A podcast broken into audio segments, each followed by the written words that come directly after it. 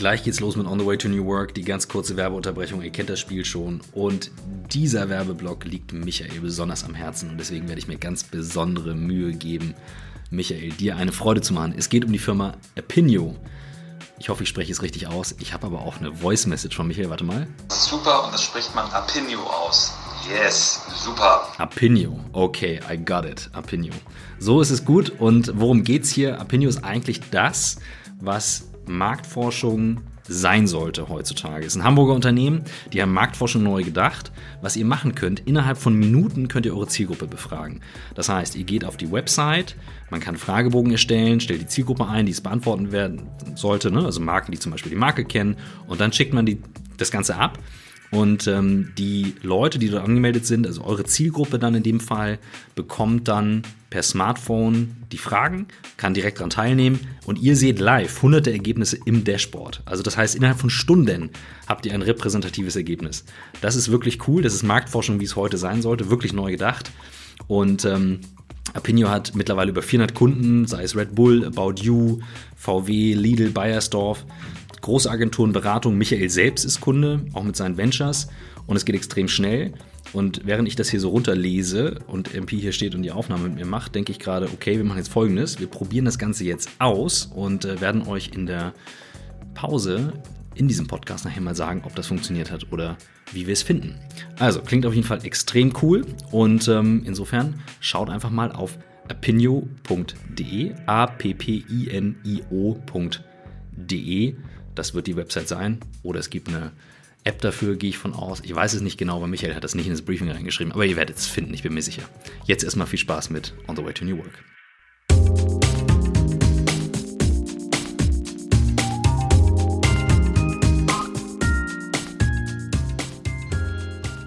Herzlich willkommen zum On the Way to New Work Podcast. Heute leider ohne Christoph Magnussen, der ein bisschen Stimmproblem hat. Vielleicht hält er zu viele Keynotes. Auf jeden Fall hat keine Stimme heute. Ist ganz, ganz traurig, weil er zu dem Unternehmen, wo ich heute bin, äh, einen großen Bezug hat. Wir sitzen heute bei der Otto Group und beim CEO Hallo, Michael, grüß dich. Alexander Birken, mein Name. Genau richtig, Alexander Birken. Wir sind ganz, ganz froh, dass wir äh, dich dafür gewinnen konnten. Christoph ist, wie gesagt, traurig, dass er nicht dabei ist, aber er wird sich freuen, diesen Podcast dann bald zu hören.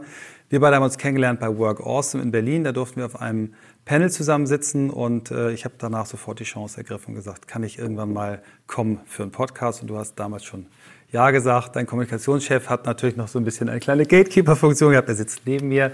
Aber äh, den kenne ich auch von früher und von daher haben wir es hingekriegt. Und äh, meine erste Frage immer, wie bist du der geworden, der du heute bist? Wo kommst du her? Was hast du für Wurzeln? Ja, das ist ja eine ganz spannende Frage, weil äh, als Mensch, als Person bin ich das geworden, was ich bin, durch, durch ganz, ganz viele Menschen. Ja, angefangen von meinen Eltern, mit Sicherheit auch geprägt durch besondere Thematik. Mein Vater ist früh gestorben, als, als ich 18 Jahre alt war, was mit Sicherheit eine große Prägung hatte, ähm, mit der ich mich wahrscheinlich nochmal beschäftigen werde, wenn ich mehr Zeit habe, äh, weil, was das wirklich bedeutet.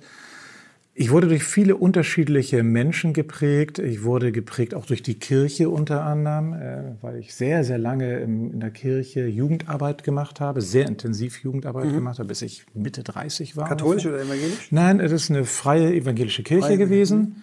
Und ich glaube, das hat mich in meinem ganzen Menschenbild sehr, sehr stark geprägt, was auch heute mich ausmacht, so wie ich bin.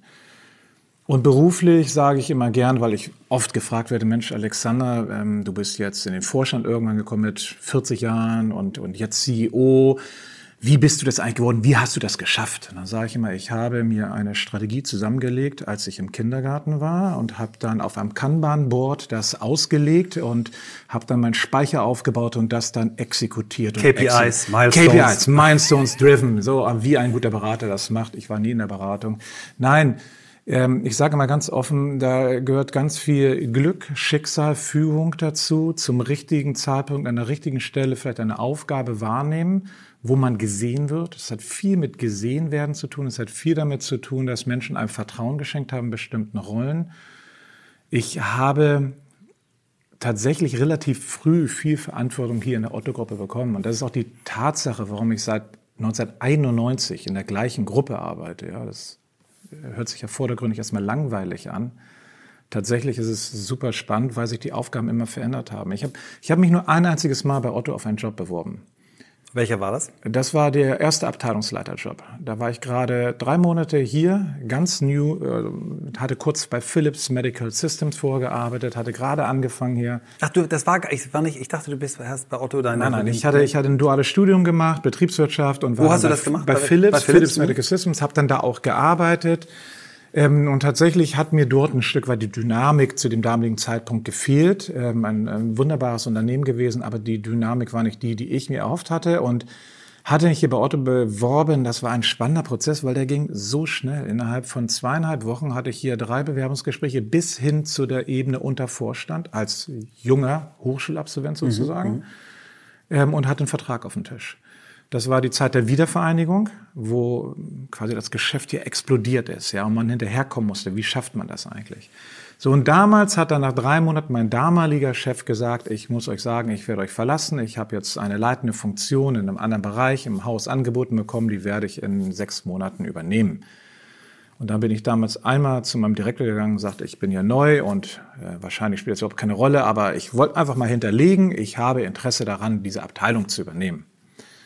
Und habe gedacht, das Da warst du in den 20ern, ne? Also, äh, da war ich, war ich 25, 26 oder sowas. Und ich, ich habe den Job dann bekommen, witzigerweise. Obwohl ich der Jüngste war, mit der wenigsten Erfahrung war. äh, Und danach habe ich nie wieder nach einem Job gefunden. aber wahrscheinlich war das so eine Weichenstellung. Wenn du das nicht gemacht hättest, hätte alles anders laufen Es können. ne? hätte Also- alles andere, ja, ja, hätte, hätte Fahrradkette und man, man weiß nicht, was passiert wäre.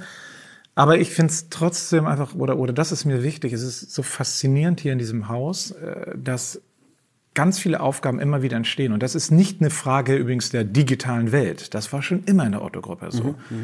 Und ähm, dass auf einmal an mich äh, Verantwortung herangetragen wurden, ob ich Lust dazu hätte, und habe die gemacht. Und dadurch hat sich dann alles ergeben. Und ich habe viel zahlenlastig gearbeitet. Ich, was ich am Anfang gemacht habe, wird man heute tatsächlich als BI bezeichnen. Das heißt, äh, sehr starke Kundenanalysen, Kohortenanalysen, aber dann runter bis auf den Einzelkunden. Also wirklich Number Crunching und daraus Steuerungsinstrumente aufzubauen für den Vertrieb. Das war so meine allererste Aufgabe. Das hat sich dann gewandelt. Ich habe ganz stark im Beteiligungscontrolling gearbeitet. Das ist das Bindeglied zwischen den einzelnen Gesellschaften und dem Konzernvorstand war da jetzt für Asien, Amerika verantwortlich und dann habe ich das gesamte Beteiligungscontrolling geleitet. Ja, und dann hat man mich gefragt mit 36 bisher nur Stabserfahrung und Erfahrung in kleinen Bereichen im Sinne von Mut. Mensch, Herr Birken, haben Sie nicht Lust, Chief Operating Officer zu werden in unserer Schwesterfirma? Und by the way, Sie sind dafür Tausende von Menschen verantwortlich. Und von Logistik über IT, Real Estate, diverse Themen. Ähm, auch da wurde ich gefragt ähm, und ich glaube, das war äh, das ganz, ganz prägende Momentum, weil wir hatten dort eine ganz, ganz schwierige Sanierung und das prägt, das muss man wirklich sagen. Das war wo nochmal? Das war in. Äh, Das war in Chicago, in, in den USA, das war die Spiegelgruppe. Ähm, und ich war dort verantwortlich quasi für das gesamte Backend für die drei Handelsfirmen. Und wir hatten auch eine Bank dabei. Und aber leider ist die Bank ähm, tatsächlich in Insolvenz geraten. Und wir haben dann Chapter 11 gefeilt. Das war tatsächlich eine ganz, ganz schwierige, anstrengende Zeit, aber eine Zeit, ich habe es damals immer locker formuliert, äh, eigentlich müsste jeder einmal durch den Chapter 11 Prozess laufen, weil die Lernkurve ist die steilste, die man sich vorstellen kann. Aber ich wünsche es jedem nur einmal im Leben, weil es auch, auch, auch menschlich wirklich schwer ist. Weil das, dann geht man halt, da gibt es diese Momente, wo man auf den Flur rausgeht, die Leute zusammenruft und sagt, und übrigens, nächste Woche ist für uns alle hier Schluss. Ja, und, und das sind so Momente. das noch in einer fremden Sprache. Also, ne? Fremde Sprache, andere, Kultur. Aber t- da wurde ich sehr demütig. Ich habe tatsächlich damals auch einen äh, Artikel darüber geschrieben. Ähm, das war ganz spannend, weil ich habe da viel von den Amerikanern im Sinne von Selbstverantwortung gelernt. Weil an vielen Stellen hatte ich vor so die Erlebnisse gehabt, dass wenn große Veränderungen kommen, und da sind wir übrigens mitten in dem Digitalisierungstransformationsthema.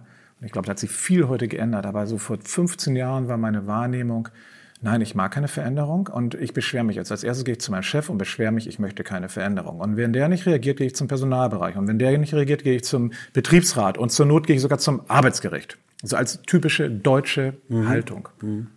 So in Amerika, es passiert etwas, sagen die, ja, ich hoffe, ihr kriegt das Schiff wieder klar. Also ich habe Mails bekommen, wo ich wirklich mit Tränen am Schreibtisch saß, Ich sage, was sind das für großartige Menschen? Ihr kriegt das Schiff wieder klar. Ich glaube an euch. Es tut mir leid, nach zwölf Jahren das Schiff zu verlassen. Alleinerziehende Mutter weiß nicht, wie es beruflich weitergeht und sagt, aber ich werde mein Glück schmieden und ich werde meinen Weg finden und ich wünsche euch auch alles Gute. Und dann dachte ich mir, wow, was für großartige Charaktere. Und das habe ich wirklich vielfach erlebt. Und wie lange warst du in den USA insgesamt? In Summe zweieinhalb Jahre. Und du hast auch Familie drüben gehabt, ne? Du, bist nicht alleine rübergegangen? Nein, nein, wir, wir, haben vier Kinder. Also mittlerweile, sie sind und bleiben und werden immer unsere Kinder bleiben, aber von Kindern zu sprechen ist schwierig. Genau, sie sind zwischen 19 und 27. Ähm, damals waren sie sehr klein. Damals waren sie von, von zwei bis zehn. Und das war schon ein Adventure. Aber auch das war eine großartige Lernkurve, auch für die ganze Familie. Also sich in einem anderen Kulturkreis zurechtzufinden. Und man denkt, Amerika ist ja sehr dicht an unserer Kultur, aber es ist, da sind Riesenunterschiede. Ähm, für Kinder, sich in einer anderen Umgebung, auch in einer anderen Sprache zurechtzufinden, die konnten damals alle kein Englisch, selbst die Zehnjährige nicht, weil an der Grundschule waren, gab es keinen Englischunterricht. Aber wahrscheinlich durch die zweieinhalb Jahre dann so almost native. Die, die, die sind, ne? ja, die, die die Ältesten sowieso, die sind wirklich richtig native. Das ist, da hört man eigentlich eher einen Midwest-Accent, wobei die eine Tochter auch auf, auf London-Accent äh, umschalten mhm. kann. Das ist ganz faszinierend. Aber selbst der Jüngste, der mit fünf Jahren zurückgekommen ist und danach gesagt hat, ich möchte kein Englisch mehr sprechen. Äh, ich glaube, es hatte was so mit zu viel Veränderung zu tun, Komplexität reduzieren, glaube ich. Und er hat einfach gesagt, ich will kein Englisch mehr. Man hat sich geweigert der hat eine perfekte Grammatik, ähm, der, der, hat eine, eine, eine, eine, Sensibilität oder ein Gefühl für die Sprache. Das ist faszinierend, weil das einfach als Kleinkind angelegt wurde. Das ist ganz äh, interessant. Wir waren mit unserem ältesten Sohn, der ist jetzt 23, auch nur ein Jahr in London zwischen seinem anderthalb und zweieinhalb Lebensjahr. Und trotzdem hat er damals die Sprache mit aufgeschnappt und, und genau. ist auch heute, also hat auch einen ganz äh, großen Zug äh, in, äh, in die, nach England, nach Amerika, liebt die Sprache, will, verbringt viel Zeit da, hat da Schule auch gemacht. Und es ist interessant, wie viel man eigentlich in den ersten Jahren da automatisch mitbringt. Die Sprache ist toll, aber auch, auch das Ganze, also auch, also ich habe ja heute noch den größten Respekt für meine Frau, weil sie, sie hat dann auf einmal vier Kinder gemanagt in der Schule, eins im Kindergarten oder kam dann kurz danach in den Kindergarten und, und drei in der Schule mit all den Fragen und Forderungen und den Anrufen aus der Schule. Ihr Sohn hat sich sehr schlecht benommen und meine Frau denkt, oh, was ist jetzt passiert? So ein Beispiel. Er ist rückwärts die Rutsche hochgelaufen. Und ich dachte mir, okay, welcome to America. Ja, das ist jetzt doch etwas konservativer. Ähm, ich habe das, ich musste so lachen. Und meine Frau fand das gar nicht lustig, weil sie hat dann wirklich quasi den Anpfiff dafür bekommen. Ja. Und das Ganze zu managen in der fremden Sprache und zu organisieren. Damals, das war ja nach 9-11, sie durfte auf dem Visa, auf dem ich unterwegs war, durfte sie als Spouse, als, als Partner keinen Führerschein machen. Wahnsinn sie hat es dann doch hinbekommen nach drei Monaten, aber das, da waren ein paar Hürden zu bewenden, wo ich sage, wow. Und es hat unsere Familie zusammengebracht. Das ist auch das andere ganz tolle Momentum. Also Familie ist, glaube ich, durch diese Phase super, super eng geworden, weil wenn man zusammen irgendwo hingeht und so etwas durchlebt, das ist, und ich kann das gar nicht irgendwie, das sind keine Rituale oder ähnliches, das ist irgendwie jetzt äh, tief in, in Bäuchen, Herzen, im Kopf irgendwie hinterlegt. Ja, glaube ich. Zweieinhalb Jahre äh, in, in, in dem Land, glaube ich, die, die gehen, gehen an der Familie nicht spurlos vorbei. Ich habe also eine Schwägerin, die das auch so gemacht hat. Die haben äh, in der Nähe von Detroit äh, gelebt, auch, auch mehrere Jahre, weil, weil der Mann eben auch dort gearbeitet hat. Und die sind alle Amerikaner, die sind alle da ja. geboren, äh, die Kinder. Und das ist schon, schon irre, was das ja. mit den Kindern macht. Ähm, ihr seid zurückgekommen und ihr seid dann ja eigentlich in die Zeit gekommen, wo für Otto die Zeit begann, äh, sich vom Katalog zumindest nicht zu trennen, aber zumindest darüber Gedanken zu machen, oh, jetzt geht hier irgendwie E-Commerce los. Wie, wie, hast du das, als du zurückgekommen bist, empfunden? Was, wie ist da die digitale Transformation schon losgegangen oder habt, habt ihr gesagt, naja, irgendwie brauchen wir jetzt auch einen Webshop? Wie, wie ging das? Nee, nee, das war ja schon deutlich früher. Also ich bin ja 2002 nach Amerika gegangen und wir sind ja seit 1995, 96 sind wir äh, massiv im Internet.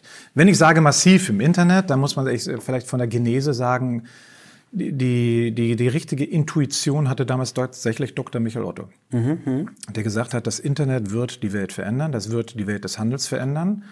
Ähm, wir haben ja immer viel getestet, ja, auch mit, mit, mit Fernsehprogrammen zusammen. Wir haben mit Microsoft versucht, Shopping-Plattformen aufzubauen, die tatsächlich in dem Betriebssystem von Microsoft verortet sind. Wir haben CD-ROMs mit Produkten ausgewählt. Also wir haben wirklich alles an New Media probiert, was es irgendwie dort gab.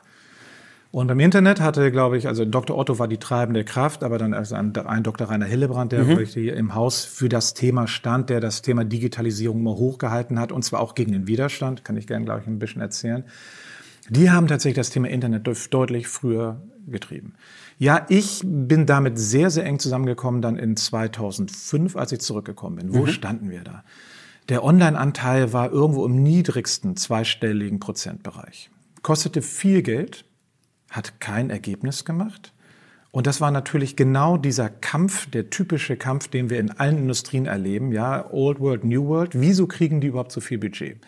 Wenn ihr das Geld nehmen würdet und bei uns in die Werbung investieren würdet, oder damals in Katalogseiten, oder, oder, oder, wäre doch das viel besser investiertes Geld. Und auf der einen Seite quasi das traditionelle Geschäft zu hegen und zu pflegen und weiterzuentwickeln, zu optimieren und gleichzeitig aber in neue Geschäfte zu investieren, das war damals ein Spagat. Und der schlimmste, ich sag mal, das, das schlimmste und schwierigste für uns war tatsächlich, äh, wie wir von der Presse, von, von Reportern tatsächlich attackiert wurden. Mhm. Weil da kamen immer die Aussagen, ihr seid nicht mutig genug, ihr seid nicht schnell genug, ihr müsst doch viel radikaler dort reingehen.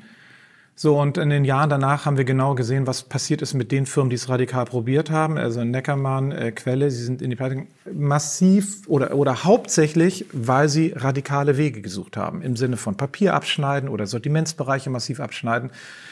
Und ähm, wir haben hier, und auch ich habe immer eine Meinung vertreten, wir müssen zwei Gruppen Menschen mitnehmen auf diese Transformation. Das eine sind unsere ganzen Kolleginnen und Kollegen und das andere sind die Kunden. Und die Kunden sind lebensnotwendig, weil wenn ich Geschäft abschneide und auf einmal verliere ich 20, 30 Prozent meines Customer Files, dann fängt die Todesspirale an, zu, sich zu drehen. Und ich habe keine Chance, da mehr rauszukommen. Und ich glaube, wir hatten, man kann sagen, weil wir es intuitiv richtig gemacht haben, vielleicht weil es ein Stück weit unsere Mentalität in der Otto-Gruppe ist oder auch weil wir einige wirklich klug gemacht haben. Wir haben das richtige Tempo dieser Transformation gewählt. Und wir haben immer gesagt, wir brauchen Zeit. Und wir haben über viele Jahre, und da war ich dann tatsächlich auch in dieser Mitverantwortung für das Autokerngeschäft als Konzernvorstand, haben wir immer versucht, es so zu steuern, dass wir nur ein, zwei Prozent Umsatzminus machen. Aber es war immer klar, wir sind auf der schiefen Ebene, das Geschäft wird runtergehen. Weil das traditionelle Geschäft, was sich abbaut, ist noch viel größer als das neue Online-Geschäft, mhm. was sich aufbaut. Und wir haben immer gesagt, es wird ein Zeitpunkt kommen und wir können ihn nicht hart definieren, Herr Dr. Otto, wo das Online-Geschäft im Wachstum absolut des, den Rückgang des traditionellen Geschäftes übersteigt. Also ihr seid kontrolliert de, de, ein kontrollierter Sinkflug eingegangen, habt nicht euch irgendwie Umsätze gekauft ja. durch Preisnale, sondern habt gesagt, das wir sehen das. wir nicht, das konnten wir uns schlichtweg nicht ja. leisten. So und dann kam der Moment, wo auf einmal das Online-Geschäft größer wurde. So und dann konnten wir ein paar andere Sachen machen. Dann konnten wir sehen erstmal, wie kommen wir wieder in ein Wachstum. Man bekommt die gesamten Kosten wieder besser verarbeitet in der G&V, auch Inflation und und und und und. Aber wir konnten dann einfach auch anfangen, stärker in das neue Geschäft zu investieren. Das fängt an mit Preisen für die Kunde, ja, weil wir haben natürlich gerade durch das Internet, durch die Preistransparenz, das wissen wir alle, ist ein Druck auf die Margen der Händler gekommen. Und dann waren wir auf einmal in der Lage, in die Marge zu investieren, massiv auch in Technologie zu investieren. So, und da sind wir in eine Phase gekommen, wo wir in ein leichtes Wachstum kamen. Und mittlerweile sind wir jetzt, ich rede über das Otto-Kerngeschäft, mhm, nicht mhm. über die Gruppe, im Otto-Kerngeschäft jedes Jahr sind wir mit Wachstumsraten zwischen 6 und 10 Prozent dabei. Und wir gehen davon aus, dass wir das nach vorne nochmal deutlich auch beschleunigen können, weil wir jetzt auch den weiteren Schritt in Richtung Plattform gehen können. Genau. Und wir sehen einfach, ähm, das Interesse an Otto steigt und steigt. Äh, wir gewinnen mehr und mehr Neukunden, äh, deutlich mehr. Wir haben jetzt äh, Neukundenwerte, die über einer Million äh, liegen. Das, das haben wir in der Vergangenheit nie erreicht.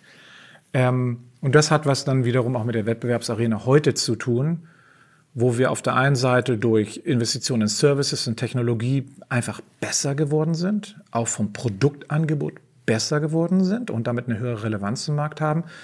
Und, und wir erleben halt, dass immer mehr äh, Kunden und erst recht Partner und Händler sagen, Mensch, wir, wir brauchen die Alternative zu diesem einen großen äh, Online-Händler aus Amerika. Mhm, der, der heute Geburtstag hat, heute vor 25 Jahren gestartet ist. Oh Mensch, ich habe ganz vergessen, die zu, die zu Gratulationsmail zu schreiben. Also, ähm, tim, tim, tim, tim. Aber ähm, wirklich Schätz beiseite. Ähm, ja, wir kriegen tatsächlich äh, im Augenblick ganz, ganz viel äh, Ansprache, Zuspruch. Mensch, ihr seid doch die, die wirklich dagegen angehen können. Ihr könnt doch die europäische äh, Alternative dazu aufbauen. Und da sind wir genau in diesem gesamten Kanon, den wir auf der Work Awesome besprochen haben, während der Work Awesome, nach der Work Awesome und heute eben morgen auch ganz kurz im Vorgespräch. Was ist das Thema Nachhaltigkeit? Was ist das Thema Verantwortlichkeit? Ja, gibt es mehr als nur diesen Shareholder Value und, und, und, und Customer Value? Wo gibt es denn auch noch ähm, Werte, die, die darüber hinausgehen, also was die Amerikaner so schön Purpose nennen? Ja. Und, und da erleben wir im Augenblick etwas Fantastisches. Also das passt jetzt nicht zu dem, ich glaube, wo du jetzt gerade Nein, in nein, mein nein, gut. Also, Nein, aber, nein, aber, wir- wir aber das ist. Das, genau, das Gespräch läuft, wie es läuft. Mhm. Nein, was ich im Augenblick fantastisch finde, ich hatte jetzt zwei Gespräche geführt in den letzten zwei Wochen und zwar auf der einen Seite mit mit dem quasi Direktor, der, der berichtet an mich äh, der Strategie Mhm. und auch die Unternehmens äh, äh, der Mhm. äh, Otto Group Consulting. Und beide sagen mir, nee, Alexander, wir sind komplett voll besetzt. Ja, sage ich, wir werden mehr einstellen, weil wir brauchen mehr, weil wir, wir brauchen die Leute im Augenblick für bestimmte Tätigkeiten, um die Sachen voranzutreiben. Ähm, und dann sind wir Lebensläufe durchgegangen, die wir jetzt, und zwar gerade von denen, die gerade neu rekrutiert wurden. Dann sage ich, holla die Waldfee. So ein, eine Person in der Beratung, in einer Top-Notch-Beratung, eingestiegen, doppelt so schnell befördert werden worden wie normal üblich. Also wirklich skyrocking Karriere fängt jetzt bei uns an. Und ich frage ganz wirklich fast naiv, sag mal, äh, wieso, wieso kriegst du solche Leute, Ulrike? Dann sagt sie, äh, Alexander, es hört sich jetzt arrogant an, wir kriegen im Augenblick jeden, weil der Zug, den die Otto-Gruppe im Augenblick erzeugt, weil sie die Transformation ehrlich angehen, also die echte inhaltliche Umbau in Richtung Plattform, in Richtung auch die, die Gruppenweiterentwicklung, die technologische. Und zweitens das verbunden, und es sind drei Gründe, zweitens verbunden mit dem Kulturwandel, den wir hier der, äh, tatsächlich tun, tätigen, vorantreiben, uns nach vorne irren und wirren. Und drittens, das verbunden mit einem Unternehmen, was wirklich nachhaltig, verantwortlich in verschiedenen Dimensionen unterwegs ist. Das ist für die Leute so irrsinnig spannend und der Purpose und der Kulturwandel so relevant, dass wir im Augenblick Leute bekommen, wo ich, wo ich gesagt hätte, wow, das hätte ich mir gewünscht vor drei, vier Jahren, dass wir solche, äh, solche Lebensläufe, solche Persönlichkeiten hier reinbekommen.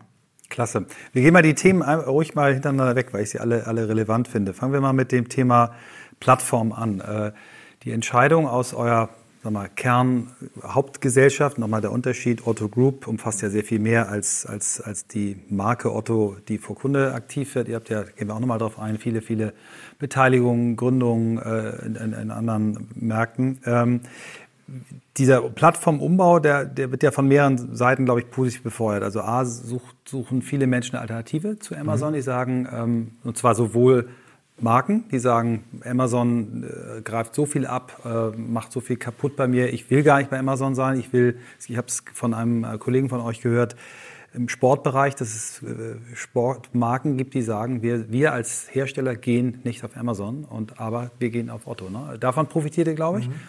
Endkunden, die sagen, ich will nicht nur eine Variante haben, ich will eine andere haben. Und, und dann wird es, glaube ich, auch wirklich getrieben durch, durch die Kultur, durch das Thema Nachhaltigkeit, was bei Amazon, glaube ich, jetzt nicht so im Vordergrund steht bisher. Zumindest nicht spürbar für die Menschen. Also sind das die drei Faktoren oder was treibt Ja, das, ich glaube, es ist schon eine, ja, ich sag mal, das Treibende kommt erstmal aus einer ganz anderen Richtung. Das Treibende ist, dass wir uns hinsetzen und wir zeichnen Zukunftsbilder intern, wir nennen das Futurama, und sagen, wie sieht eigentlich die Welt nach vorne aus? Und ähm, vereinfacht gesagt kann man sagen, alle Händler, die nicht einen, ich formuliere es vorsichtig, einen Plattformansatz haben, einen echten, darüber können wir gleich nochmal reden, was, was ich darunter verstehe, ähm, oder einen anders ausgeprägten, wirklich echten USP und nicht so ein USP, den vielleicht eine Stabsabteilung toll auf Charts geschrieben hat, sondern ein USP, der wirklich vom Kunden wahrgenommen wird und der auch messbar ist am Kunden. Also dass, dass der Kunde tatsächlich genau diesen USP einer Firma zubilligt, weil dann entsteht die Kundenbindung. Wenn das nicht der Fall ist und dann geht ganz viel in Richtung von Plattformen nach vorne. Und das geht ja durch alle Bereiche, das sehen wir in der Musikbranche genauso wie, wie in, in, in vielen anderen Themen und natürlich auch im Handel. Ergo ist und die Frage hier im Konzern gewesen, äh, müssen wir nicht auch viel stärker in ein echtes Plattformgeschäft gehen? Meine Plattformdefinition ist sehr hart. Ich sage immer, nur weil ihr viele Kunden habt oder viele Produkte habt, seid ihr überhaupt keine Plattform. Es geht immer um den sogenannten Login-Effekt. Habe ich in irgendeiner Form etwas, warum ein Kunde oder eine Kundin immer wieder zu mir zurückkommt? Ja, und ja, wir kennen es von Amazon, das ist definitiv das Thema Prime. aus unserer Recherche und Analytik überhaupt nicht das Thema Video, was völlig overhyped ist, sondern ganz stark das Thema, ich werde versandkostenfrei beliefert. Und, und natürlich das gekoppelt mit guten Services, breiten Geschwindigkeit. Geschwindigkeit, ganz genau. So, und dann haben wir uns hingesetzt, ja, wo sind eigentlich die Plattformansätze, die wir nach vorne sehen in der Gruppe? Und äh, de facto sind wir genau mit im Augenblick mit einer einzigen Firma richtig auf dem Plattformkurs und das ist Otto. Weil Otto hat heute schon drei Millionen Artikel, die werden weiter aufgebaut werden. Ähm, und dann kommen wir aber genau bei Otto an, an, an zwei große Hürden. Die eine Hürde nennt sich Technologie. Ja, natürlich haben wir auch ganz viele Legacy-IT-Systeme, die viele dieser Funktionalitäten, was sich eigentlich ganz einfach anhört, nicht hatten. Und die werden im Augenblick alle dort reingebaut und das Ganze in eine IT-Infrastruktur, die einfach State of the Art ist. Ein irrsinnig großes Investitionsvolumen und auch eine Riesenherausforderung für die Kolleginnen und Kollegen, wo ich sage, die sind richtig gut dabei. Also ich, da, da bekomme ich ein Grinsen ins Gesicht, weil wir haben so einige Deep Dives gemacht mit den Kollegen, wo ich sage, ja, das hört sich und fühlt sich richtig gut an. Worum geht's da? Wenn wir nach vorne sagen, wir wollen von ein paar hundert Händlern, die wir vielleicht aufschalten, auf mehrere tausend, zehntausend Händler, die wir in einem Jahr aufschalten, dann muss das ein komplett automatisierter Prozess sein. Das heißt, da müssen wir etwas den Händlern oder Marken hinstellen, wo Händler oder Marke sagt, ich dock mich dort komplett ein und ich habe die Services, die ich vielleicht von Otto angeboten bekomme, ja, seien das vertriebliche Services, Werbeservices, bestimmte Sonderservices, die ich meinem Endkunden geben kann. Das muss alles quasi wie in einem Katalog klickbar sein. Das möchte ich haben, das möchte ich haben, nee, das möchte ich nicht haben. Und einstellbar konfigurierbar sein. Mhm. So, und da sind wir im Augenblick dabei. Wir sind wir sind da, gehen davon aus, dass wir jetzt ähm, Ende des Jahres tatsächlich das Produkt so launchen können und dann wird das in einen sehr starken Aufbau gehen. Das ist dann Plattform aus meiner Sicht, weil dann schaffen wir einfach über die Breite und Tiefe der Angebote ähm, und wir haben auch Ansätze, wie wir das Thema Online-Offline-Bridging, aber darüber werde ich jetzt nicht in der Tiefe reden, aber mhm. wie wir die äh, ganz anders nochmal zum Leben bringen können, auch wahrscheinlich in einer ganz anderen Flächendeckung, äh, als wir es bisher in der Bundesrepublik gesehen haben. Das sind alles Plattformansätze, die schwer kopierbar sind. Wir haben eine Firma mit About You, ein, ein Start-up, wo ich bald den Begriff streichen muss, ja, Klar. Vier, fünf Jahre alt. Unicorn, eine Milliarde US-Dollar Bewertung bekommen. Nach vier, etwas über vier Jahren, sensationell, großartiges Team, großartiges Geschäftsmodell. Ähm, wir sind da schon auch ganz ehrlich nicht nur stolz drauf, dass About You so toll ist, sondern wir sind wirklich auch stolz drauf, was uns wenige zugetraut haben, dass wir schaffen, in einer Otto Group so eine Firma aufzubauen mit all den Freiheitsgraden, ja, dass, dass solche Leute im positivsten Sinne verrückten Businessmenschen wie Tarek und Hannes äh, und Sebastian, dass die die Freiheitsgrade haben, so etwas hier innerhalb eines Konzerns aufzubauen was wiederum da, oh, ich, ich, ich, ich merke schon, ich komme ins Monologisieren. Nee, ist alles gut. Das kommt, das kommt äh, ganz stark bei uns aus unserer ganzen Venture Capital Thematik, können wir auch nachher streichen, die uns da ganz viel Augen öffnen. Aber nochmal, das ist ein Thema, wo ich sage, die sind heute noch Händler, aber die, die bauen etwas auf im Augenblick, was nach vorne eine Fashion-Plattform werden wird. Ja. Eine hochrelevante. Ich würde gerne mal auf Tarek eingehen, den habe ich auch schon bei uns im Podcast oder haben wir schon einen Podcast bei uns gehabt. Äh, er hat neulich, glaube ich, zum zweiten Mal beim OMR-Podcast mal einen Einblick in, in, in die Marke gegeben. Und das äh, habe ich als jemand, der Marketing promoviert hat, ich habe gesagt, das ist die wertvollste Stunde Marketing-Nachhilfe, die, die jemand haben kann. Also jeder, der mich fragt, was ist ein Einstieg in, in modernes Marketing, empfehle ich diese Folge. Es ist unglaublich, wie die äh, eben das Thema Social Media Influencer für sich entwickelt haben, rechtzeitig aber gemerkt haben, okay, Influencer wird auch nicht 100 Jahre noch halten. In das Thema ne, mit dem About You Award, äh, mit eigenen Content-Formaten, ähm, quasi Media-Plattform werden. Also großartig. Ne? Also das Thema ja. Festival, sich bei Festivals, die so kurz vorm Abnippeln sind, die aber irgendwie charmant sind, sich reinzugehen, sagen wir es mal auf, wir helfen euch, wir beteiligen uns bei euch, wir geben euch unsere Community, Reichweite. Also spektakulär, was da läuft. Und ich, wir, wir können ja mal den, den Schwenk dann zu, äh, von der Hauptmarke einmal wegmachen zu diesem Thema, wie geht ihr eigentlich mit, mit Innovation um? Da habt ihr ja einige Vehikel mitkreiert, wo ihr Frühphaseninvestor seid, wo ihr, wo ihr Companies helft, nicht nur in Deutschland, sondern in den USA, in Asien. Wie, wie ist das entstanden? Ist das auch damals auf Rainer Hillebrand zurückzuführen? Du hast gesagt, wir wollen auch auf ihn nochmal kommen. Ähm, wie, wie ist, wann ist Otto da eingestiegen in dieses Thema? Ähm, das ist jetzt über zehn Jahre her. Ähm, und ja, tatsächlich einer der, der Haupttreiber war auch da Rainer Hillebrand. Also er steht für so einige wirklich ähm, schöne Leuchttürme in der Digitalisierung. Ähm, ich hatte das Glück, auch von Anfang an dabei gewesen zu sein in dem gesamten Thema. Äh, es gab ein, würde ich sagen, heterogenes Bild im Vorstand, wie man das findet. Waren nicht alle davon überzeugt. Äh, damals war Michael Otto noch CEO, der war davon auch überzeugt. Was ist eigentlich der Beweggrund? Warum haben wir eigentlich, und jetzt sagen wir mal, der erste Fund, den wir gegründet haben, das war tatsächlich ein 100% Fund der Otto-Gruppe, E-Ventures, mhm. erste Fondsgeneration, gegründet in San Francisco, ähm, also in Silicon Valley und hier in, in, in Deutschland, also für Europa. Und äh, wir hatten das Glück damals, ein altes, äh, immer noch heute junges Team, aber schon damals erfahrenes Team zu gewinnen, das sogenannte BV Capital, das war der Bertelsmann Venture Capital Fonds. Deren Fonds war ausinvestiert und da gab es noch so ein paar Exits, aber wir konnten das Team gewinnen. Ein sehr erfahrenes, aber auch trotzdem blutjunges Team noch. Und die äh, hatten gesagt, ja, mit euch möchten wir das gerne machen. Erste große Hürde, wie kann man eigentlich Venture Capital im Corporate-Umfeld machen. Das ist eigentlich ein Widerspruch in sich selbst. Ja, weil man muss alle Regularien, alle Steuerungs-, alle Investitionssteuerungskriterien und Vorgehensweisen und Regeln über Bord werfen. Über Bord, ja. Komplett. Mhm.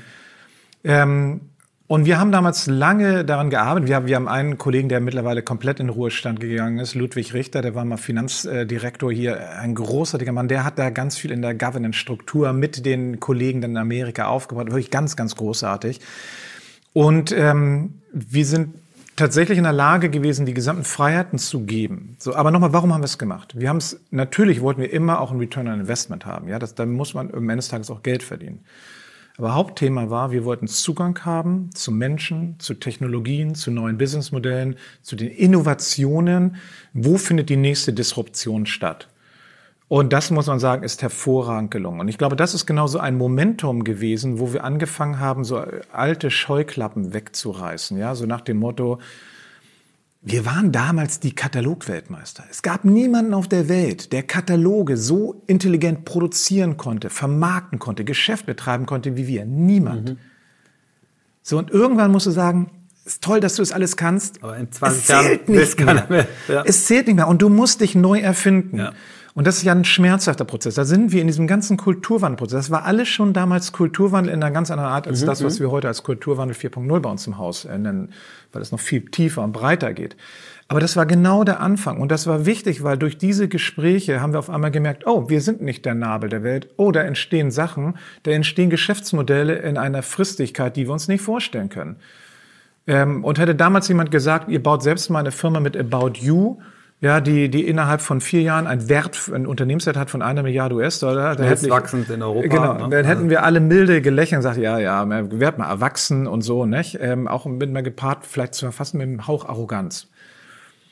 Und das, deswegen war das, das Momentum ganz wichtig und das hat ganz viel aufgeschlossen, weil was machen wir mit den Kollegen? Die, wir haben ein Thema BI. Und sagen, komm ja, wir müssen jetzt mal die, die Top-Notch Startups drüben kennenlernen. Könnt ihr uns zusammen, das dauert für die wirklich zwei Stunden äh, über, über ihre eigene Recherchen, weil die wirklich hochgradig technologisiert sind.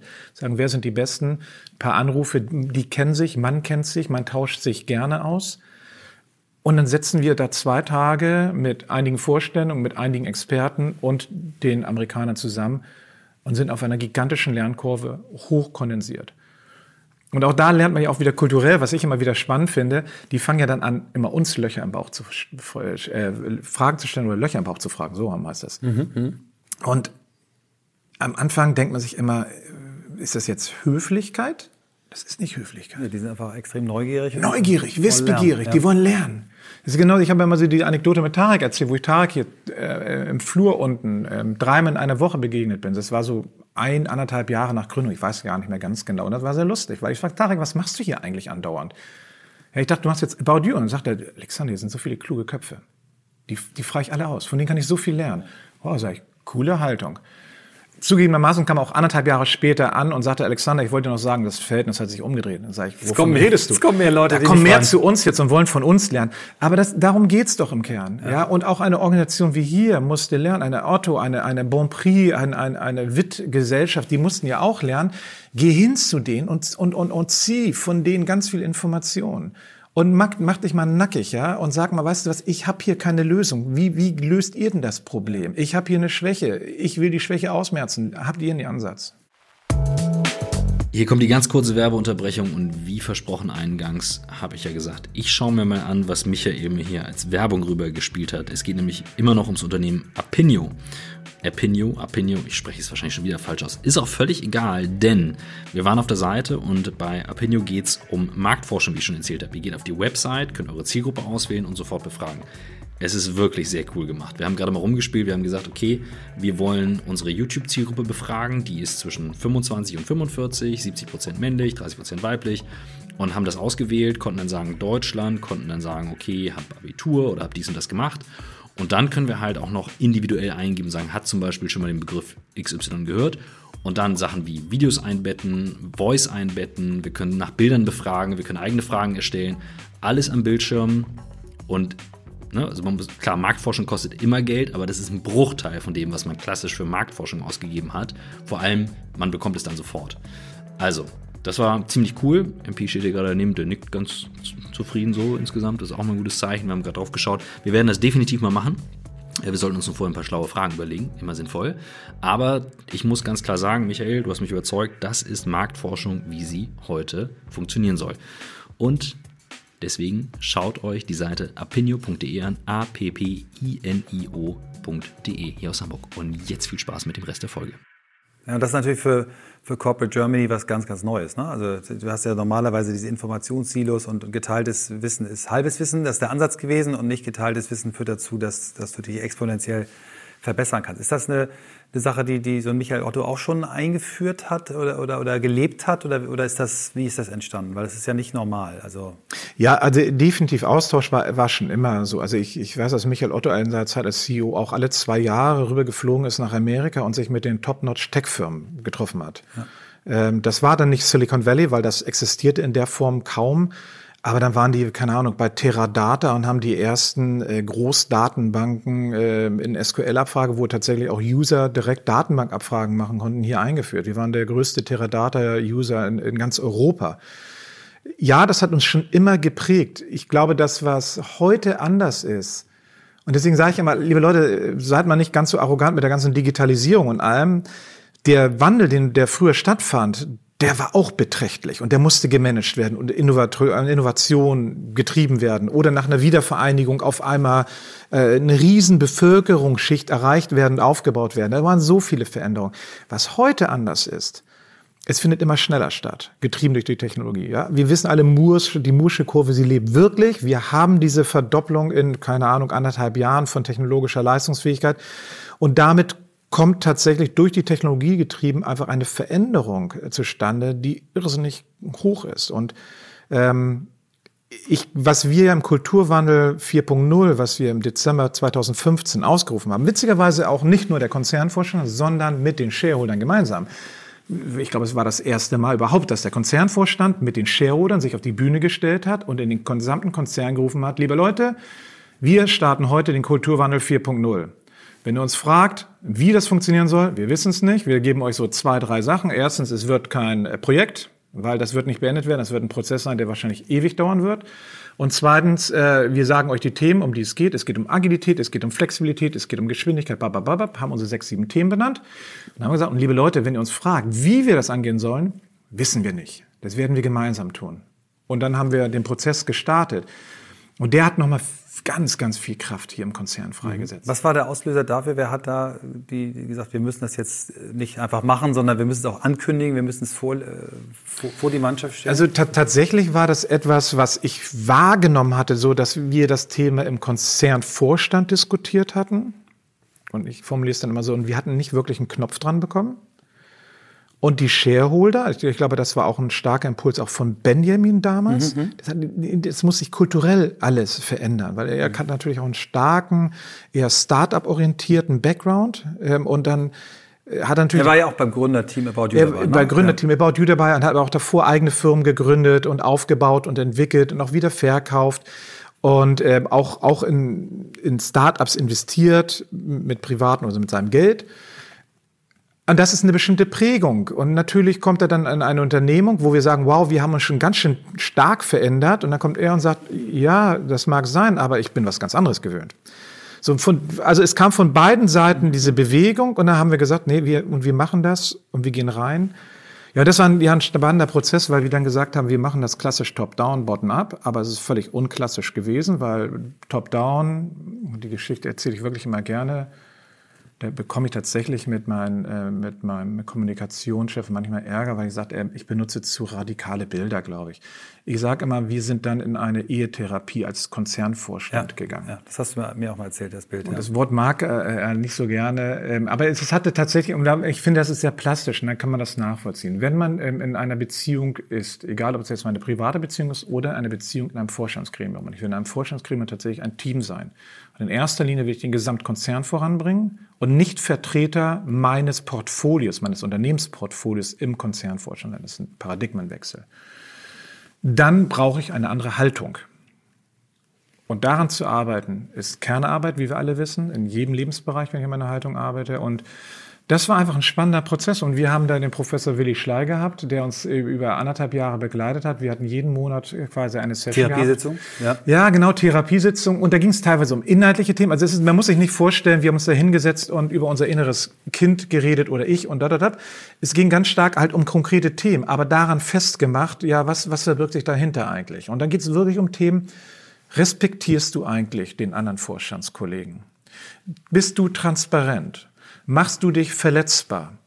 Äh, siehst du das als Chance, dich zu öffnen, oder möchtest du eigentlich darstellen, dass du sowieso der coolste, der Superman bist und eigentlich der beste Vorstand bist, den es überhaupt in der gesamten Bundesrepublik gibt? Weißt du eigentlich, was du kannst, was du nicht kannst? Ne? Ganz genau. So und das sind schmerzhafte Prozesse. Und dann waren wir echt nach einem halben Jahr echt gut dabei. Und da will ich es nie vergessen. Im August 2016, sechster, fünfter Workshop, ich weiß es nicht mehr ganz genau. Wir haben uns gestresst, gestritten wie die Kesselflicker. Und das hat, also ich weiß, und ich weiß, es ging den Kollegen genauso, ich habe mich geschämt. Weil er hat das, der Professor Willi Schleier hat das eine Stunde laufen lassen. Und da hat er gesagt, so, jetzt halt, stopp. Ich würde jetzt mal, dann hat er uns allen quasi in ein Gruppenfeedback mit individuellen Ausprägungen gegeben. Vor allen, also Ja, in der ne? Gruppe, ja, in der Gruppe. Wir saßen zusammen. Dann, aber ich möchte einfach euch jetzt mal erzählen, wir waren da, glaube ich, schon beim Du, wie, was ihr da gerade gemacht habt. Wie ihr in alte Rollenbilder gefallen seid, wie ihr das Alpha-Tierchen rausgeholt habt, wie ihr nichts zugehört habt, ähm, wo ihr eigentlich nur Antworten gegeben habt auf Fragen, die niemand gestellt hat und, und, und, und, und. Und das ist, ich glaube, das sind genauso, das ist für mich war das ein Highlight, natürlich auch wieder so ein, so ein Highlight, wo ich sage, das ist, das ist nicht spaßig, das ist ähnlich wie mein Erlebnis wie bei Chapter 11 in Amerika, mhm. das ist nicht spaßig, aber so lehrreich. So ein Turning Point, wo du weißt Ist ein Turning Point, mhm. genau, weil ich gemerkt habe, ich, ich habe mich wirklich geschämt. Mhm. Mir war es peinlich, dass ich mich gerade so benommen hatte. Und ich glaube, den meisten ging es so.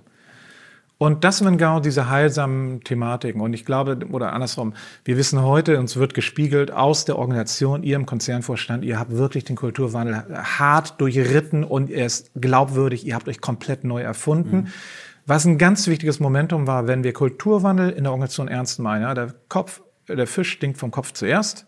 Wir müssen damit anfangen, und zwar glaubwürdig. Und ich glaube, da haben wir eine große Glaubwürdigkeit. Und das zweite war halt bottom-up. Da haben wir sogenannte Workstreams gebildet auf den Themen. Da gab es einen Workstream Agilität. Da gab es einen Workstream Collaboration und so mhm. weiter. Und Workstream heißt, wer hat Lust mitzumachen im ganzen Konzern? Also man muss fairerweise sagen, der Startung war in der Dachregion, weil wir das international rein aus so logistischen und vielen sprachlichen und Plattformgründen und Kommunikationsgründen gesagt haben, das ist schwieriger. Starten in der Dachregion. Wer mitmacht, macht mit. Aber auch über die Gesellschaft hinweg. Also über alle Gesellschaften, mhm. ja. Und dann, dann sitzt dann auch dann die, die Assistentin aus einem Bereich äh, in einer Gesellschaft mit dem Geschäftsführer aus einer anderen Gesellschaft gleichberechtigt im Workstream. Und was da, und da ist so viel aufgeschlossen worden, weil auf einmal wahrgenommen wurde, gehört wurde. So, und ja, wir sind jetzt relativ weit mit den Workstreams. Wir haben die jetzt verdichtet. Wir haben auch nicht mehr sieben. Wir haben jetzt noch drei Workstreams. Aber wir haben so irrsinnig viele andere Elemente, die entstanden sind, weil wir gesagt haben, wir haben we have to unleash the people, the power of the people, ja, oder oder ähm, Benjamin Otto sagt immer, ich, ich möchte gerne, dass alle Menschen in der Otto-Gruppe ihre Fähigkeiten entfalten können.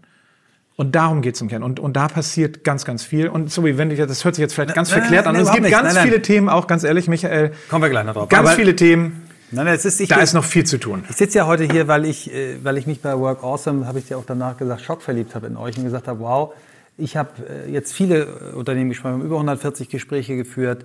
Ähm, und du siehst in ganz vielen Firmen eben, ja, da ist ein Bewusstsein für New Work. Äh, ja, wir machen da mal was. Wir haben da eine Initiative und dann gibt es einen Mate-Tee-Kühlschrank und eine Tischtennisplatte und auch bunte Sitzsäcke. Aber das, was da wirklich drinsteckt an, an, an, an Kraft, wird eben dann von den wenigsten gesehen. Und ich habe das damals in dieser Podiumsdiskussion einfach gespürt, wie ernst dir das ist. Und auch an dem Abend vorher, und da würde ich gerne einmal drauf eingehen, wir haben da gesessen ähm, bei Matthias Döpfner, der ja auch wirklich ein Treiber ist, was, was dieses Thema angeht, mit seinem neuen äh, Kohlhausgebäude, was er da gerade baut ja, und ja. auch mit Corporate Venturing. Er hat ja sehr ähnliche Dinge gemacht und da ist ihm so ein Satz äh, rausgerutscht, ähm, wo er den Begriff äh, Mittelmanagement äh, in einem Kontext mit Lehmschicht benutzt hat. Und du bist da sofort eingestiegen und hast gesagt, findest das nicht gut, den Vergleich? Zu sagen, Mittelmanagement gleich Lehmschicht, die wir irgendwie lösen müssen, sondern du hast gesagt, Mittelmanagement ist ähm, etwas, was den Druck von oben kriegt, den Druck von unten kriegt und über Technologie bekommt und dass das eben für dich ein ganz wichtiger Punkt ist, das auch mitzunehmen und nicht einfach zu sagen, wir bauen jetzt irgendwie Layer ab. Vielleicht können wir da nochmal drauf eingehen, auf den Punkt, wie, wie du auch wie du ja, vielleicht zwei, drei Perspektiven auf das Thema. Also den Begriff Lehmschicht, ja, und egal, ob das mit E oder R geschrieben wird, ja, der wird ja mal unterschiedlich dann auch tatsächlich äh, benutzt. Der wurde hier auch im Haus immer wieder benutzt. Ich habe ihn auch benutzt. Und irgendwann über diesen Kulturwandelprozess, nochmal, welche Worte benutzt du für was? Haben wir gemerkt, das geht gar nicht. Das ist respektlos ohne Ende. Und ähm, ich glaube tatsächlich, dass äh, wenn ich hier als junger, beispielsweise Hochschulabsolvent einsteige, ist es relativ leicht, mich dort einzubringen in den Kulturwandel. Ähm, als Vorstand haben wir es übrigens auch leicht. Wenn wir es wollen, haben wir es echt leicht. Ja, also wir haben einen großen Vorteil, dass unsere Shareholder das wollen. Ja, das ist äh, in einer Public Noted Company vielleicht anders. So, und dann kommen wir genau zu dem mittleren Management. Das mittlere Management, und das hatte ich damals gesagt, und das, das, das stimmt genau auf den Punkt, die sind, die sind sowas von eingequetscht, ja. Die kriegen Druck von Chefs, Leistung, Output, bababab. Von unten Erwartungshaltung und das sind persönliche Erwartungshaltungen, das sind dann aber auch kulturelle Erwartungshaltungen und, und, und, und, und. Mehr Freiheit, empower mich, äh, entwickel mich. Und dann müssen sie alles, wofür sie auch immer verantwortlich sind, den Prozess, den Teil immer weiter entwickeln und dann merken wir auch noch, dass das sich alles massiv verändert, weil wir haben ja keine linearen Prozesse mehr. Ja, das ist ja genau das, warum dieses New Work so wichtig ist, auch auch in diesen, wenn wir über Tische äh, und und und, und äh, also Arbeitsplatzsituationen reden. Wir arbeiten ja heute ganz ganz ganz anders zusammen. Alles das muss geleistet werden. Und jetzt kommt ein zweites Thema dazu. Die wurden alle von uns sozialisiert, diese Führungskräfte, wie sie arbeiten sollen. Und auf einmal sagen wir, nee, aber wir möchten jetzt, dass ihr euch als Führungskräfte neu definiert, neu erfindet. Und ganz ehrlich, das hat dann auch was mit Angst zu tun. Ja, da, da entstehen auch Ängste, weil ich verlasse Muster, mit denen ich eigentlich erfolgreich bin, mit denen ich irgendwie mal Teamleiter, Abteilungsleiter, Bereichsleiter geworden bin. Und auf einmal gelten diese Prinzipien nicht mehr. Und deswegen, und da sitzen wir beispielsweise auch in einer nächsten Welle sehr intensiv dran, wie schaffen wir das, äh, das mittlere Management noch viel, viel stärker in den Kulturwandel einzubinden? Und unter anderem gelingt das darüber, dass wir die Führungsrollen komplett neu definiert haben. Ja, wir haben nicht mehr eine Führungsrolle, sondern wir, wir haben quasi so eine Art Dreieck, wo wir sagen, es gibt unterschiedliche Führungsrollen. Es gibt People Lead, mhm. Project Lead und Content Lead. Mhm. Lead. Mhm. Content Meet ist auch nicht schlecht. Hm. Ähm, also drei Führungsrollen. So, und ja. auf einmal, und ich sag mal, da, da gibt's ganz viel Befreiung, erlebe ich. Weil auf einmal Menschen, die eigentlich richtig gut sind im Project Lead, davon befreit sind, Menschen zu führen. Weil das können oder mögen sie eigentlich gar nicht im stillen Herzen. Und da auch überhaupt auch mal hierarchische oder auch Entwicklungspfade mal aufzuzeigen, dass ich nicht nur über Hierarchie eine tolle Entwicklung mache und mich entfalte, ist, ist, ist ein ganz großer Paradigmenwechsel. Und deswegen ist mir, also erstens, mir liegt es am Herzen, dass man respektvolle Worte an der Stelle auch wirklich benutzt. Ähm, dann zweitens erkennt, ja, da ist eine riesen Herausforderung Mittelmanagement und drittens dann auch konkret sagt, okay, was können wir eigentlich auch aus dem Konzernvorstand, aus dem Kulturwandel heraus tun, um hier diese Entwicklung zu fördern. Klasse. Ich habe äh ähm, noch ein anderes Thema, was, was ich auch mitgenommen habe aus dem Work Awesome, da ging es um, um Office 365, was ihr eingeführt habt und wo du dann gesagt hast, äh, wie großartig du es eben findest, wenn du jetzt heute nach KI-Experten bei euch in der Gruppe suchst, du eben über dieses Tool auch einfach sehen kannst, wer beschäftigt sich in der Autogruppe damit. Da sind wir noch nicht ganz, muss Aber das, ist, so sagen. Na, Vision, das ist, das ist genau die Vision, dass wir eine ganz andere Transparenz haben, eine ganz andere Visibilität haben.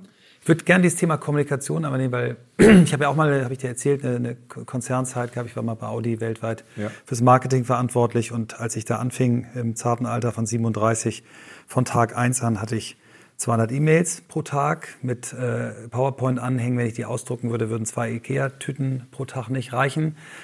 80 Stunden Meetings, die ich natürlich pro Woche, die ich nicht alleine machen konnte, die ich an, an, an äh, Manager in meinem Bereich auch zum Teil abgeben musste. Aber Fakt war, ich bin morgens äh, um sieben hingekommen, habe vielleicht eine Stunde bis anderthalb Stunden Zeit gehabt, was zu machen. Dann saß ich in Meetings bis wieder sieben ich bin nicht zum Arbeiten gekommen, weil ich immer damit beschäftigt war. Ähm, in, natürlich ist Meeting auch ein Teil der Arbeit, aber ich, ich habe in einem Podcast ein Zitat gehört, was mich dann aufgerüttelt hat. Da hat jemand gesagt: Your email inbox is a to-do list that someone else put together for you. und man kann eigentlich den Meetingplan ähm, und die PowerPoints dazu zählen. Wie ist das bei euch in der Gruppe? Wie viel sind, sind Manager und Mitarbeiter eigentlich damit beschäftigt, diese, diesen Wust von Kommunikation zu machen? Seid ihr besser geworden, was Meetingkultur angeht? Habt ihr eine bessere Kommunikationskultur? Gibt es weniger E-Mails? Nutzt ihr mehr? Wie, wie seid ihr da? Also wir sind da wirklich auf einer Reise, würde ich sagen. Also wichtig ist auch nochmal, wir sind mit unterschiedlichen Tempi unterwegs. Ja, wenn man über die Otto-Gruppe spricht und, und ich dann wirklich die einzelnen Firmen von Sportcheck über Mytos About You zur Hermes-Gruppe bis zu Crate Barrel nach äh, in die USA durchdekliniere, sind das wirklich unterschiedliche Situationen, weil die sind auch in unterschiedlichen Lebenszyklen, auch bezüglich eines kulturellen Wandels, eines technologischen Wandels. Ähm, deswegen muss ich ein bisschen wir, auf einer höheren Metaebene mhm. vielleicht antworten. Ich glaube, wir sind da auf einem Weg. Die Diagnose ist überall getätigt, ja. Too many E-Mails. Ähm, und man muss anfangen, so ein paar radikale Lösungen zu haben. Also ich kenne Kollegen, die es einfach mal probiert haben, sagen, ich lese keine E-Mail, wo ich auf CC bin, die nicht an mich geht. Gab einen riesen Shitstorm.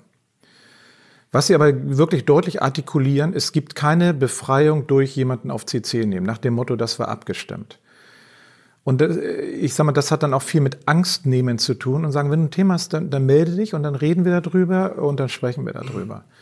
Ein anderes Thema vielleicht, äh, wie, wie ich persönlich dem begegnet bin, muss ich kurz ausholen. Als, bevor ich CEO wurde, ich wurde im, im, im, im April 2000 und, seit wann bin ich eigentlich CEO?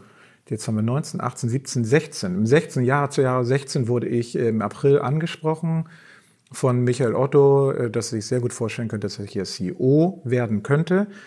Und natürlich dachte ich, super klasse, habe ich richtig Lust drauf. Ich mag die Gruppe, ich mag die Herausforderung, ähm, ich mag die Herausforderung und ich möchte gerne diesen Job haben. Und dachte, wow, und ach, fällt dir leicht. Ich bin seit über 20 Jahren in der Gruppe. Ich kenne die meisten Geschäftsführungen hier. Ich kenne die Geschäftsmodelle in- und auswendig, gerade aus meiner Beteiligungscontrolling-Zeit, mhm. wirklich viele, viele Insights. Und irgendwann dachte ich mir, nee, Alexander, Alexander, nee, nee, nee, tritt mal einen Schritt zurück. Eigentlich, deine Rolle ändert sich komplett. Du bist CEO. Was macht die CEO-Rolle aus? Und dann habe ich gesagt, so, jetzt, jetzt gehe ich mal nach Amerika, da gibt's ja ganz viele tolle CEOs und habe mich damit ähm, äh, übrigens über wieder E-Ventures, mhm, Kollegen Mattes Schilling angerufen und gesagt, Mattes, kannst du mir einen Gefallen tun? Ich würde gerne mit dem und dem sprechen äh, ehemaliger von einer, von einer Softbank, ein Top Executive, der CEO von, von einer riesen IT-Firma, ähm, von, von Handelsfirmen. Lass uns mal treffen. Und einer hat einen ganz tollen Tipp mir gegeben. Er sagt, Alexander, äh, wir haben ein Gespräch geführt, eine Stunde, was nicht sehr ergiebig war, muss ich ganz ehrlich sagen, wo ich mhm. nichts draus gezogen habe. Und dann gingen wir runter und er hat, glaube ich, auch gemerkt, dass er ziemlich viel Bullshit-Bingo gemacht hat. und er sagte unten auf dem Parkplatz, ach Alexander, uh, forget all the bullshit I've talked about. Ich möchte dir nur einen Tipp geben. Mach keine Routinetermine. Ich gucke ihn an, wie, ich muss doch mit meinen Kollegen Routine haben. Sagt er, nein. Wow. Wenn die Leute mhm. ein Thema haben, dann sollen sie dazu einen Termin machen. Und wenn du ein Thema hast, machst du einen Termin. Aber wenn die nämlich keinen haben, wenn du, welcher Kollege hat den Mut, zum CEO zu gehen, sagen, ich habe keine Themen. Dann werden Themen kreiert. Aus den Themen werden Projekte. Dann bist du im nächsten Stierko und so, so füllt sich dein Kalender. Und tatsächlich im Vorstand habe ich keine Routinen. Den Vorstandskollegen, wir machen alles per Zuruf. Tatsächlich jetzt auch durch die Art und Weise, wie wir jetzt hier mittlerweile, ich sag mal, leben, also durch die extrem hohe Offenheit hier und so weiter. Zum Beispiel mit, mit, mit, mit, mit Peter Schanner-Wolf, unser CFO. Wir treffen uns fast jeden Morgen irgendwie, nicht? Dann, dann setzen wir sich kurz zusammen. Das geht alles so. Aber es wird keine Agenda mehr kreiert, ja. Und auch mit, mit, mit den Kollegen, die direkt an mich reporten, ähm, auch dort, da gibt es teilweise Routinen, aber Dramatisch weniger als vorher. Deutlich ja. weniger. Und ich glaube, das entschlackt. Office 365 als Stichwort hast du angesprochen. Ich glaube, das hilft, aber da sind wir noch auf einer Lernkurve. Ähm, äh, allein dadurch, dass du ein Dokument hast, wo alle reinschreiben können, Kommentare reinschreiben können. Wenn wir ein, eine, eine Sitzung vorbereiten mit mehreren Leuten, da können wir in die Dokumente alle reinpinseln. Was, sag mal, hier habe ich eine Frage, ist das überhaupt richtig? Kann das noch überprüft werden? Dann wird das direkt beantwortet wiederum in dem gleichen Dokument. Das vereinfacht das ähm, die gesamte Kommunikation. Also ich, wir benutzen zum Beispiel im Vorstand auch ganz viel einfach mal WhatsApp oder mhm. wir nehmen auch Teams von Office 365 mhm. und chatten miteinander sehr direkt, äh, unkompliziert, weil es schneller geht. Mhm. Ähm, und ich glaube, dass das da, da hilft Technologie.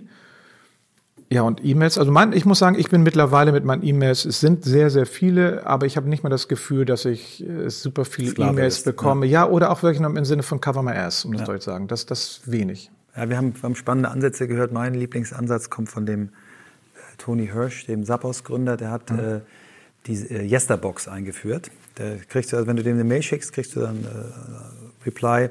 Ähm, lieber Sender, ich mache nur einmal am Tag E-Mails und zwar nur die von gestern, weil ich gemerkt habe, dass mir das besser bekommt. Und er macht drei Stunden am Tag E-Mails und sagt, ich weiß einfach, ein Großteil hat sich erledigt. Ähm, ich, ich weiß dann, ich bin Zero. Ich muss nicht immer wieder gucken, habe ich eine neue Mail ich, ich mache, ähm, ich, wenn ich merke, eine Mail erfordert mehr Arbeit, dann überlege ich mir, delegiere ich das oder mache ich mir einen Termin damit, aber er ist fertig. Er sagt, ich begrenze das auf einmal am Tag. Und das habe ich ausprobiert, vier Wochen lang. Das ist großartig. Du, du hast äh, es entschleunigt, du hast äh, das Gefühl, ähm, nicht mehr immer dieses äh, also auch alle. Äh ich glaube, das ist eine spannende Idee. Also ich, ich glaube, die, die, der werde ich mal nachgehen, weil ganz ehrlich, das, äh, es ist ja eine Suchtgefahr mit den ja. E-Mails. Ja. ja. Und zwar auch, dass man abends dann irgendwie so um halb zwölf, bevor man ins Bett geht, ja. noch mal reinschaut in den E-Mail-Account, was ich mir abgewöhnt habe. Ja. Ich habe zum Beispiel auch keine, überhaupt keine Push-Notification. Wenn ich mein Smartphone aufmache, es gibt keine Zahl mehr, außer man kann es bei, bei Betriebssystemen nicht ausstellen, wenn da steht eins, es gibt ein neues Betriebssystem führt dazu, dass ich manchmal bei SMS gar nicht mehr reagiere, weil SMS ein Medium was ist, was ich nicht nutze. Ich sage, wenn jemand was Wichtiges will, dann muss er halt auf drei Kanälen versuchen, mich zu erreichen, wenn es doof läuft. Aber dieses immer erreichbar, immer responsive zu sein, ähm, macht uns, glaube ich, langsam und äh, bringt uns davon aber auch mal tief zu mhm. denken. Wir kommen schon hier gefährlich auf die Stunde zu ähm, und du hast weitere Termine. Ich würde gerne noch einmal mit dir über, darüber sprechen, wie du dich inspirieren. Es gibt Bücher, die dich geprägt haben. Du hast davon gesprochen, Menschen haben dich geprägt. Wie, wie, wo holst du die Inspiration her?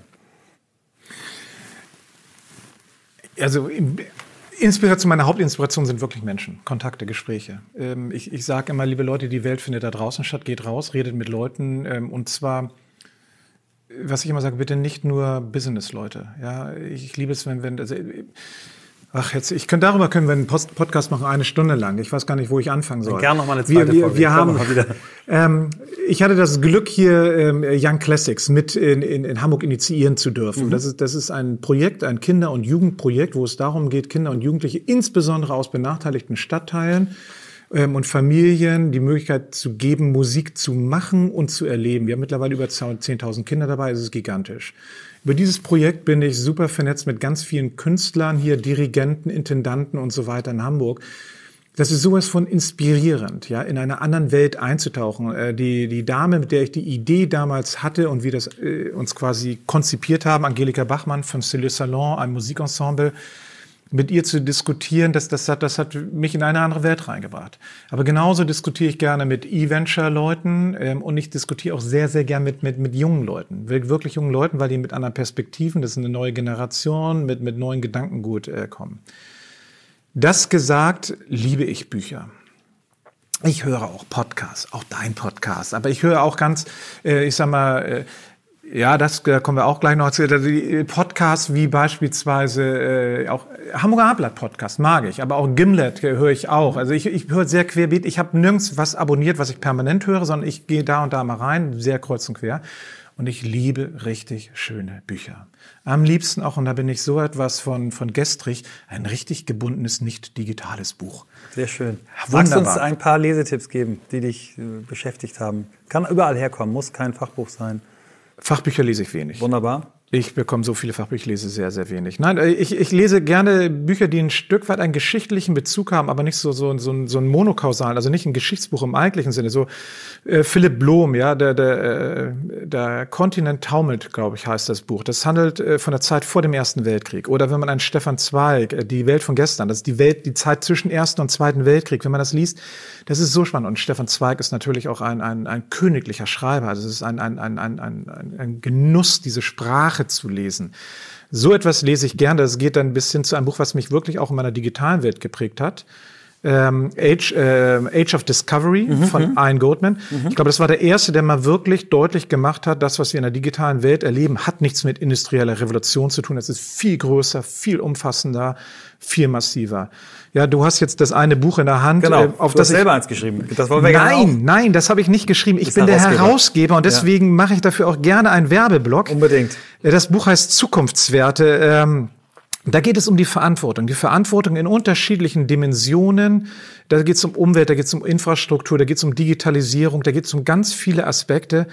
Und wir hatten das Glück, dort wirklich ganz, ganz, ganz tolle Autoren zu gewinnen die Beiträge dazu geschrieben haben. Und dann ist das Ganze auch noch illustriert in einer genialen Weise mit, mit Kunst von äh, der Schwester von Michael Otto. Ähm, auf das Buch bin ich sehr, sehr stolz. Ähm, und ich, also ich bin stolz, dass ich der Herausgeber wirklich sein durfte, weil es ist inhaltlich Super ganz, ganz tief und groß. Ja, wir haben, wir haben äh, großartige Namen dort auf dem, auf dem Klappentext. Natürlich Michael Otto selber, äh, Matthias Döpfner hier. Wir haben aber auch äh, Peter Wippermann, den ich zum ja. Beispiel auch sehr schätze, Zukunftsforscher.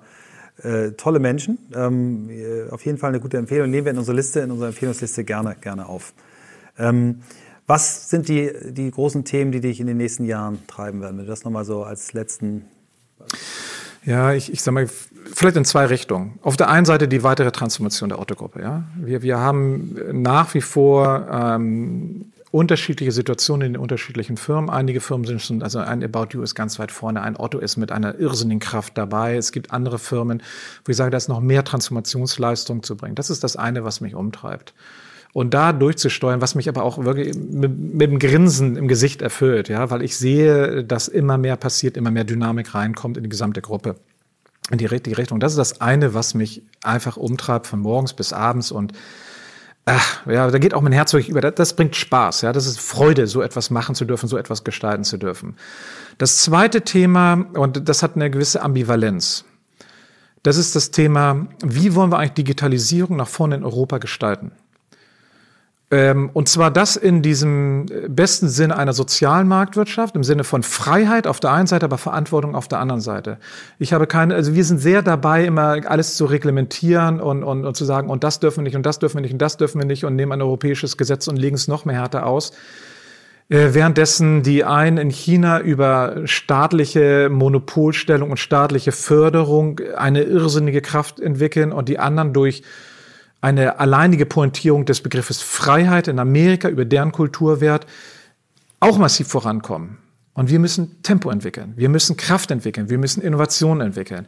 Und das gleichzeitig aber tatsächlich mit, mit einem digitalen Wertegerüst, ja, also in, in dem Sinne, wie schaffen wir das eigentlich, unsere Werte, die wir, äh, tiefe europäische Werte haben, wie können wir die eigentlich übertragen in die digitale Welt und dann nach vorne vielleicht so etwas zu haben wie eine äh, sozio-ökologische äh, Marktwirtschaft in der digitalen Welt, also wo man alle drei Begriffe miteinander verbindet. Wie sieht da die europäische Antwort aus?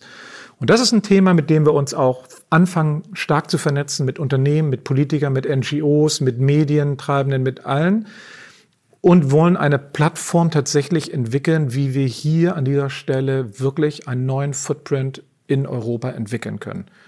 Und das ist definitiv ein Thema, was mich in meiner CEO-Rolle und wahrscheinlich auch danach noch, wenn ich irgendwann mal nicht CEO bin, beschäftigen wird. Weil ich glaube, da reden wir über etwas ganz, ganz Großes und was Notwendiges und etwas, was eine irrsinnige Kraft und Chance haben kann. Weil manchmal wird mir auch gefragt, Mensch, die Werte, ja, ah, wie sehen doch die Amerikaner mit ihren Werten oder begrenzten Werten und die Chinesen haben die Werte? Ja, die haben Werte, die haben andere Werte die sind ja viel schneller als wir. Müssen wir nicht unsere Werte über Bord werfen? Sagen, nee, ich glaube, dass unsere Werte nach vorne eine riesen, riesen Chance sein können. Und wir müssen das Ganze nur wirklich gut orchestrieren und voranbringen.